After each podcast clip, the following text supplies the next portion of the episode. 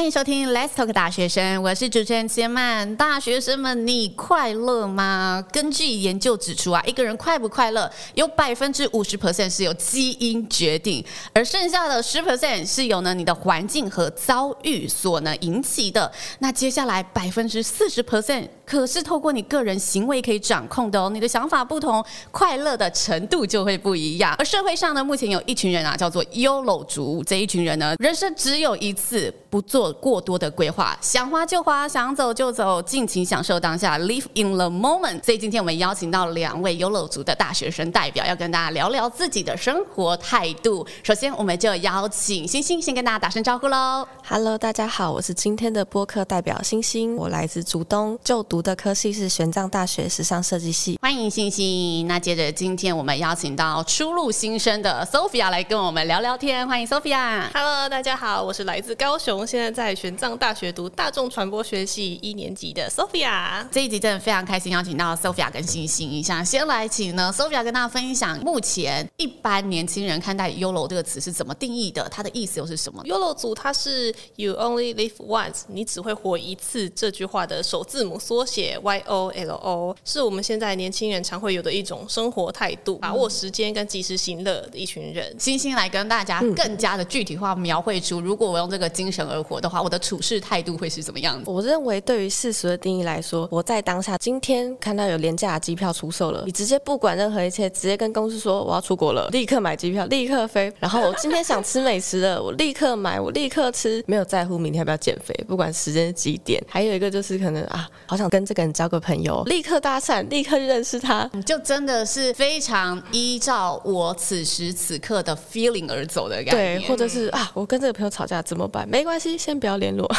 没关系，我们就掰这样。没关系，对，我们就掰这种很酷的生活态度。所以你一样观察自己这一代，有觉得身边很多享乐族的代表吗？我觉得还蛮多的，但是更大一部分是对自己有更多规划的人。哦，所以你觉得其实另外一派讲求规划的人是你接触到比较多的，享乐组反而相较之下是比较少的。对，大家长大了还是要考虑未来了。我想问一下，因为享乐组有讲到嘛，我想做什么就做什么，这是一种活在当下的生活概念。嗯、那两位对于活在当下这个想法又是什么呢？你会怎么定义自己的活在当下是什么意思？我觉得很多人对于活在当下就是一种躺平，我什么都不做，哎，我就烂的那一种态度。但是对于我来说不是，它就是一个我不想要把一切都固定，我不想要知道哦，我明天我还要一成不变的走在同一条路上，我要干嘛干嘛干嘛。我希望我对于未来是可以有充满无限可能的。但是规划跟是不是固定，你觉得这是同一件事情？在你的想法里面，也不是说没有任何规划，我会规定说。我一定要在二十五岁去买车买房，那那个界限到底在哪里？是什么让你产生了束缚？因为你说你可以接受规划，但是你不喜欢未来好像被局限在一个框框里面。那这两者的界限差别在哪里？这两者的界限在于那件事情带给我的压力。所以如果我恶劣一点，就打个预防针嘛。我恶劣一点，我说享乐族就是承受不了压力，你可以接受这句话吗？诶、欸，我不能接受这句话哦。那是为什么？你觉得怎么样的压力是你觉得是可以承担的？我愿意去尝试的。我觉得我喜欢我给我自己压力，但是我不喜欢别人去让我有压力。Oh. OK，所以你的享乐组是说我不要活在别人的框架之下。对。那星星呢？你对于活在当下的想法又是什么呢？我对活在当下的想法的定义是不受世俗的约束，去挖掘自己的可能性。觉得会这样理解，很大一部分是因为家庭的原因，还蛮感谢我自己的家里给我很大的自主权，包括选学校啊这种大事，他们也是给我自己决定，他们不会把过多的期望或压力施加在我身上。所以我才能说去很认真的想自己想要什么东西。很多人会质疑说，活在当下是不是在浪费时间？但是对我来说，浪费时间反是因为我害怕，所以我不去做。对我来说，活在当下是我想尝试，趁年轻还能动的时候去尝试。我觉得失败也是另一种收获。也许失败，你就会。尝试到另一种不同的道路，知道哎，你可能有另一个方面的潜能，进而去挖掘自己更多的可能性，找出更多的选择性。嗯、我这样听完两位讲，我觉得两位的活在当下其实有一个共通点，就很像两个圈有一个交集点，嗯、中间的交集点就是我想为我自己的决定负责。就我不想好像因为你的决定我做了，然后这件事情到底谁要负责？如果我有足够的自主权，我做了这个决定，OK，那我愿意承担这一个后果。听下来觉得，哎，这部分其实是蛮接近的。两位有觉得什么时候让自己开始产生说，哦，我就是要依照这样的价值观去组织我的未来，去过我下一步的生活？我不喜欢把一切都规划好，这会让我有压力。因为网络上不是都会有很多家长给予的期望太多了吗？嗯、但是身为小孩子的我们会觉得很有压力，很有压迫感。我想问你，大学在选科系的时候是自己决定的吗？对。我是自己决定的，啊，所以这是你看到周遭人的状况，并不是你自己发生的，还是你有曾经经历过这一段？可能国中考高中，国中的时候要发展哪一些才艺，有受到家庭因素的影响吗？因为我的家庭是那种很开放式，我妈妈爸爸都会很坚持我们自己的意见啊，你不喜欢我也不会去强迫你。因为周遭朋友都是家长，对于他们都是有期望的。我比较没有，我就是一个我要走哪里就是走哪里，爸妈会一直在我身后的。会走上大船这一条路，在我国二的时候，大家在读书的时候，我在追剧，然后就喜欢上了一个演员。从此之后，那一颗想要当演员的种子就在我心里种下了。国三要升高一要选科系的时候，我就什么都没有想，我就是要选影剧系。我就是要上这个艺术高中，我就去了。哎、欸，这样家人也是真的无条件的给你发挥的空间呢、欸。嗯，对，因为我觉得在你还没有真的去做过这件事情的时候，家人就愿意因为你的兴趣而放手让你去尝试这件事情，代表他十足的信任你有自主的能力去创造出自己的未来。嗯，那你觉得你对自己是有这个自信的吗？必须有哦。对，因为家人给我的空间，让我自己选择我要做我喜欢做的事情。我也知道他们都会在我背后一直支持我，我就会更加想要去努力。那如果回到活在当下，你觉得做了这一些全部都是我想要的决定，跟你活在当下中间的关联点是什么？做出这个决定的那个憧憬。做出这个决定的那个憧憬，星星对你活在当下，你自己呃有什么样的事情是真的让你产生说哦，我确定我要以这样的价值观过生活的？我活在当下的那个契机，反而是。我出社会以后，跟我朋友去买东西，嗯、那个时候是想买香水。那、香水这个东西，你们知道可有可无嘛？啊、因为有点贵，可能就是两几千块这。好像蛮贵的耶。对，就觉得哦，好像要想一下。然后我朋友就说：“啊，如果你明天就不在这个世界上了，那你会不会后悔没有买这瓶香水？”我想到这个场景，我就觉得怎么在一个那么 happy 的场合，哎、欸，我们来 shopping 哦。对，非非常极端。明天，他说：“如果你今天就没有明天了，那你会后悔没有买这瓶香水吗？”我说：“哈。”好吧，那我买。所以当下你接收了，当下就突然醒来，还是你是回到家夜深人静，突然想起这一个人生思辨题的？但是夜深人静想起，然后就觉得天哪，很像读上人生大事。之后回家就认真思考了一下，说那如果我真的明天就不在这个世界上了，有什么事情是我现在为我自己做的？从那之后，比起 YOLO 主旨要享受的定义，我比较希望把自己的感受摆在第一位，以自己的感受为主。既然生命的尽头都是一样，希望这个过程能够。让我是我自己决定活出我自己的样子的。哎，听完这一个信念，在心里是蛮坚定茁壮的，透露出一种温柔而坚定的力量。听完星星的分享，有跟你原本对于活在当下的定义有产生不一样的想法，还是激发你不同的想象吗？应该是说，它激发出了我另一面对于活在当下的看法，是我没有接触过的。问一下，你觉得这样子活在当下会不会让你们成为月光族？啊，我就是现在机票便宜，我就给他花下去，即使我存款刚刚好就是机票的钱。然后你觉得会不会是因为这个时代好多人都是享乐族，所以他们也成为好多人口中的月光族？你们？怎么看待这一题？嗯，我觉得月光族跟享乐族应该不会画上等号，可能会有点关联。因为你看，享受当下最重要的什么，就是要有钱嘛，对不对？可能你想吃什么，然后你就必须要花钱去吃。啊，你想去哪，你就要买机票。这些东西的构成最基本因素是你要花钱去用。但是也有人会提倡说，哦，你们可以来一场什么不花钱的旅行啊，说走就走。之前有人讨论过这一题，那我在底下看到一个很有趣的留言，他说希望你找到一个可以让你不花钱说走就走的公司。那篇主题在讨论旅行一定。要花很多钱，有人就说、哦、我不觉得啊，我觉得旅行可以穷游，啊、我可以到当地住青年旅馆，吃便宜的深夜美食。所以两位这样回过头来，觉得哦，我自己在过，我觉得活在当下的这条路上，有没有觉得也许什么事情是我遇上的困难？我在活在当下这条路上后悔过自己哪些决定啊？还是我做过哪些疯狂实际的案例？因为喜欢一个演员，我要当演员，就这样冲过去了。但是你那个时候是喜欢它哪一个特点吸引你？是这个行业这个光圈，还是是你看到他一份精神？是哪一个引发了你，点燃了你？他的外貌啦，他的颜值。就是、难怪刚刚都不肯讲，是为什么？哈，录起来都就是颜颜值嘛，然后再来就是看了他，然后发现他，哎、欸，这个这个行业似乎我有那么一点的潜能，嗯、我好像可以冲。就从你那时候觉得自己有潜能，是你在生活中有看到自己哪一个方面，也许可以去发展的。成为演员，首先你的个性要比较可以外放，不能内向嘛，就觉得可以试试。你看的那个演员，他是演什么内容的戏剧？他就是青春校园爱情剧而已。那你那个时候看到演员角色是什么样子的？就是高冷学霸，好想跟他谈恋爱，就是情感投射的是男生。对啊，所以你想要加入演员，是你想要跟男生演对手戏，可以这样解读吗？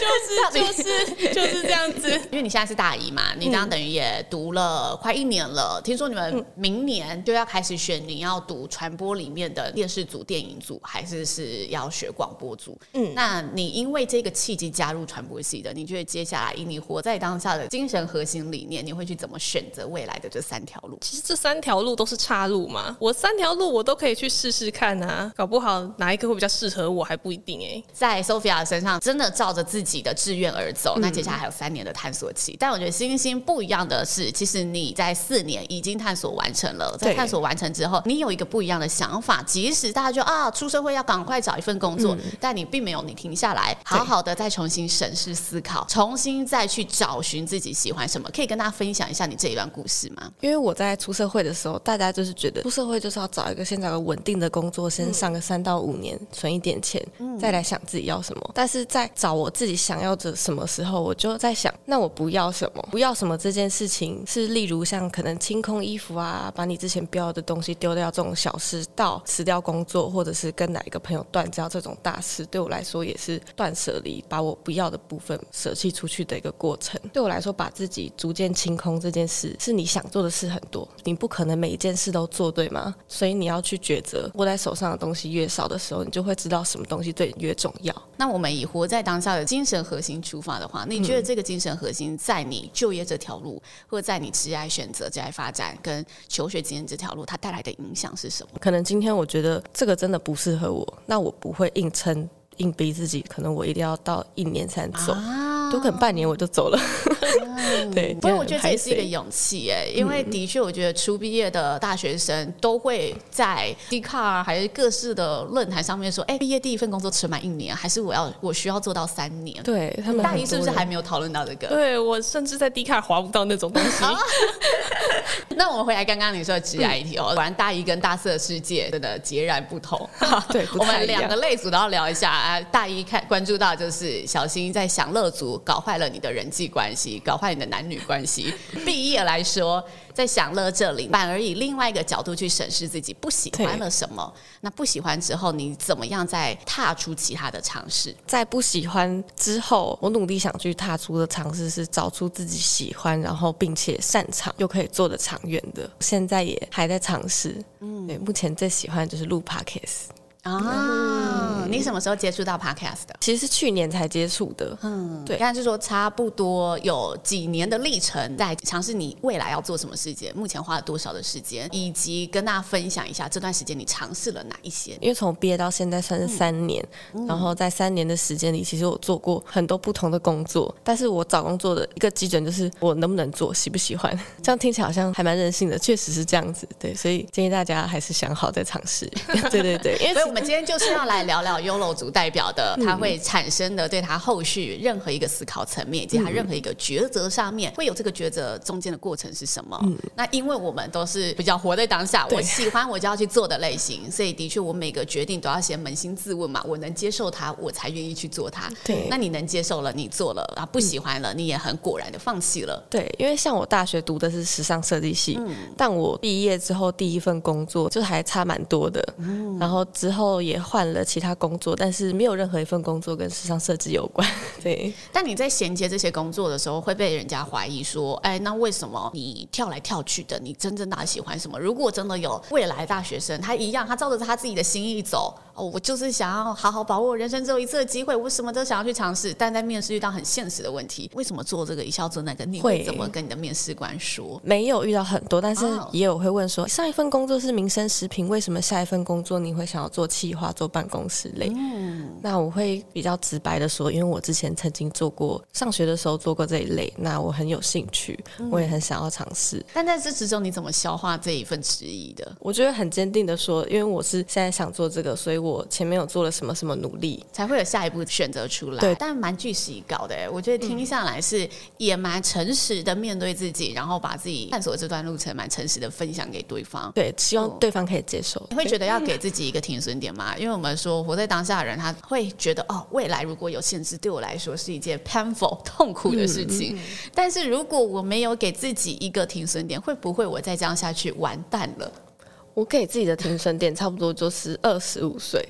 就是现在，对，你是现在 right now 才觉得哦，我要停损点了，所以赶快讲，就是今年了。大家都说二十五是一个分水岭嘛，往后一想哦，如果我们六十五岁退休，我们还有四十年要工作，哎，嗯，所以应该是二十五岁啦，就是尝试到今年，如果真的不行，那我就好好的再去做一个稳定踏实的工作。哎、嗯，但有一派的说法说，勇气会随着年龄而消退。来问问今年十九岁的，来大一新生，你听到姐姐她真的就业了吼？学姐代表嘛，她，真的就业了，她觉得要给自己这个限制，以你一样优罗族的代表，你觉得要这样子去让自己有停损点吗？还是其实停损点一点都不重要呢？其实如果要讲现实面的话，如果我有本钱可以继续优罗族，那我当然一定选择继续啊。那你的本钱会是什么？因为年龄就是一个本钱嘛。那对，听起来星星刚刚的困住的点就是年龄是我未来要面对的。对你的现实包含了年龄还是不包含？我的现实面比较卡在于金钱问题。哦，嗯，找工作好了，如果我一直换工作，是不是就没有稳定的薪水？是不是银行账户就会越来越往下？嗯、那这种，当我剩下不多钱的时候，我要怎么办呢？我没有本钱继续找梦想了。所以，如果真的大胆假设你有一笔金钱，但你未来的路真的就是像星星一样好了，嗯、你不断的在探索，但你还没有找到一个喜欢的，你真的会完全抛开年龄的限制吗？你个人真的能做到吗？看过网络上有一句话，做一份工作，就像你被迫嫁给你不爱的男人，然后跟他结婚以后，坏，为什么这么负面？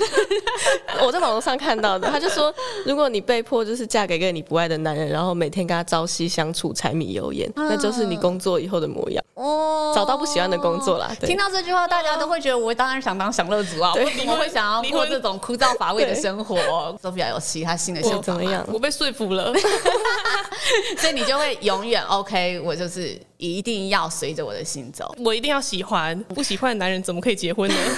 其实我觉得我在于工作的看法，就活在当下对于工作这一题的看法啊，我觉得自己一路走来，我也是比较起兴趣导向去决定我要做什么事情。但我觉得有一个很先决条件，就是我不能在未来回头看我现在的时候推翻了我自己先前的决定。我觉得这是我成为一个我愿意依照我兴趣导向走，依照我活在当下的心念走的时候，我同时要告诉自己的声音，就我不能后悔我过去，我不能否定我的过去。我今年其实已经三十二。岁了，我觉得可以让我在三十二岁觉得哦，可以不被年龄限制，是因为有这个声音。好像我其实没有任何一步路真的是不是白走的路。对，嗯，如果有这个声音的话，其实好像是不是在大家说的二十五岁是个分水岭，三十岁是个分水岭，就可以迎刃而解了。这是我自己听完，突如其来想跟大家分享我自己亲身经历的故事，所以我觉得对我来说，活在当下反而是不被未来的恐惧所控制。因为我觉得有些人他会觉得我没有办法享受这一刻，我觉得这一刻好多束缚哦，是因为他想象到了未来好恐怖哦。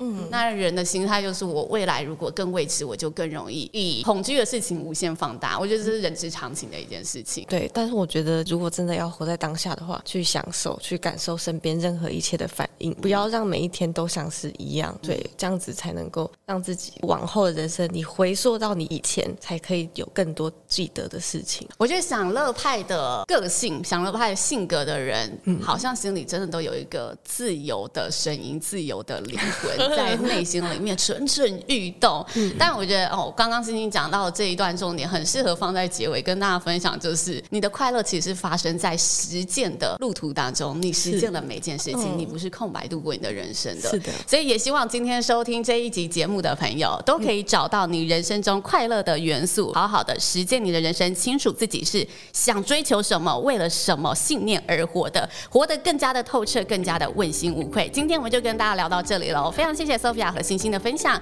Let's talk 大学生，我们下次见喽，拜拜，拜拜。